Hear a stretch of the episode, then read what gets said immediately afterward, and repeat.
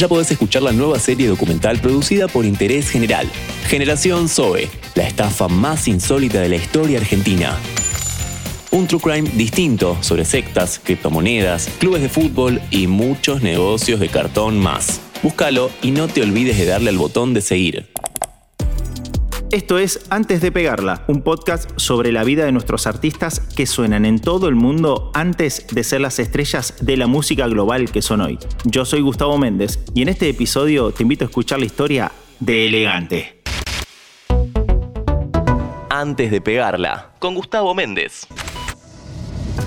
Elian Ángel Valenzuela nació por cesárea el 5 de abril del 2000 en General Rodríguez, provincia de Buenos Aires, y pesó 3 kilos y 100 gramos. Lleva el apellido de su madre, Claudia, porque su padre los abandonó cuando tenía tan solo 6 años. Fue al jardín del barrio Las Malvinas y luego al colegio primario en el Instituto General Martín Rodríguez. De chico ya se hizo hincha de Boca Juniors y aunque nunca creyó en Dios, fue bautizado a los 7 años. Era travieso, inteligente y creativo, pero no le gustaba estudiar e iba a regañadientes al colegio. Elian tiene tres hermanos mayores, Yamil Caraz, Jazmín Caraz y Sale Caraz, quien falleció de un tumor cerebral a los 7 años y que el cantante nunca llegó a conocer.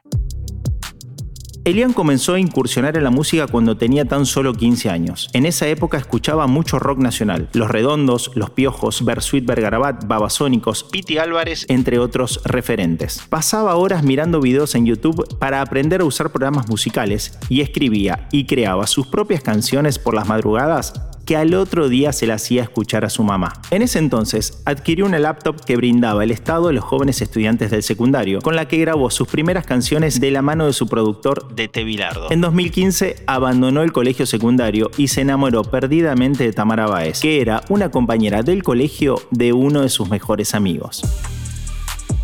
A Elian le gustaba reunirse con amigos del barrio en su casa a jugar al FIFA en la PlayStation 3 hasta altas horas de la madrugada. También le gustaba diseñar la casa de sus sueños en una app de arquitectura y que fantaseaba construirla en la parte posterior donde vivía con varios pisos aunque no tenía un peso.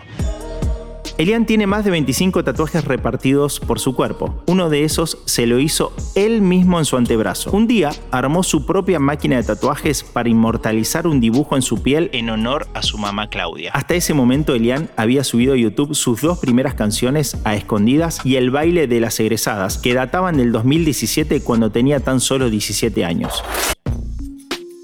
¿Por qué Elian decidió presentarse como elegante?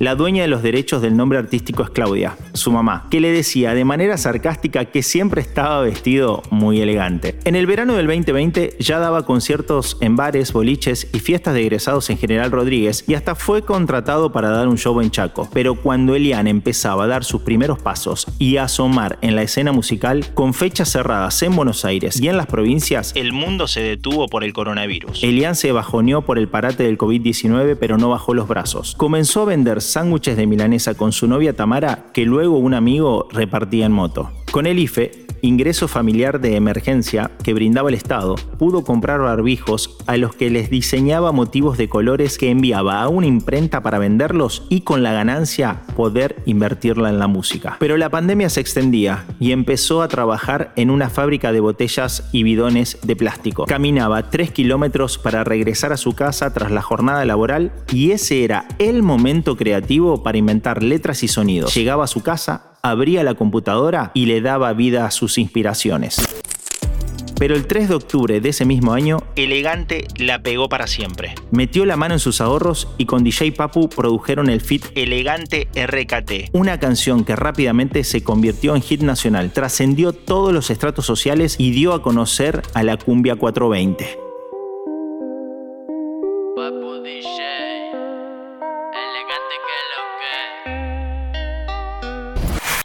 El chico que fue abandonado por su papá, vendía sándwiches de milanesas y barbijos minutos previos a llegar a la cima, quedó atrás. Es elegante quien le puso letra y música a los barrios populares y enamoró a todos con su carisma el que finalmente tuvo fama y dinero, pudo construir su casa y el músico que ya no tiene más la preocupación del comer. Todo lo que vino después ya lo sabemos. Y después de escuchar este podcast también sabes lo que pasó en la vida de este referente del RKT creado en un barrio pobre de General Rodríguez antes de pegarla.